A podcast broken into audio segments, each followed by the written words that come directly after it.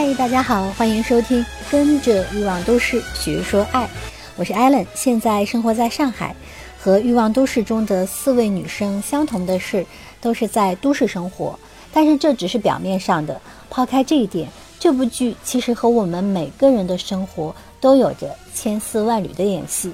可能很多人因为听说这是一部少儿不宜的剧，就从来没有看过。殊不知，这是一部最好的关于爱情、友情、人生指南的剧。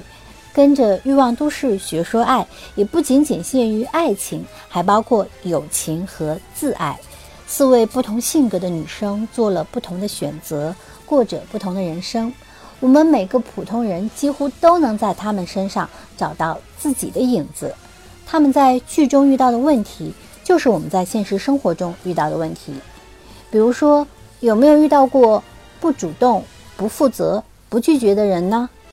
再比如说，到了三十岁就一定要结婚吗？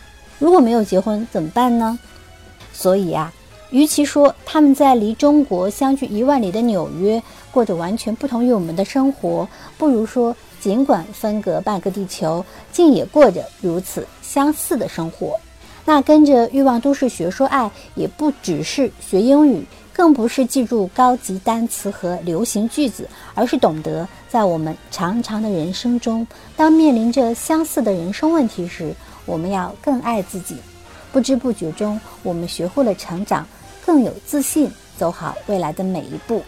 那我会挑选一些有用的表达，并且从朗文词典中挑选出最符合的意思，让我们的英语一天比一天进步，也让自己一天比一天成长。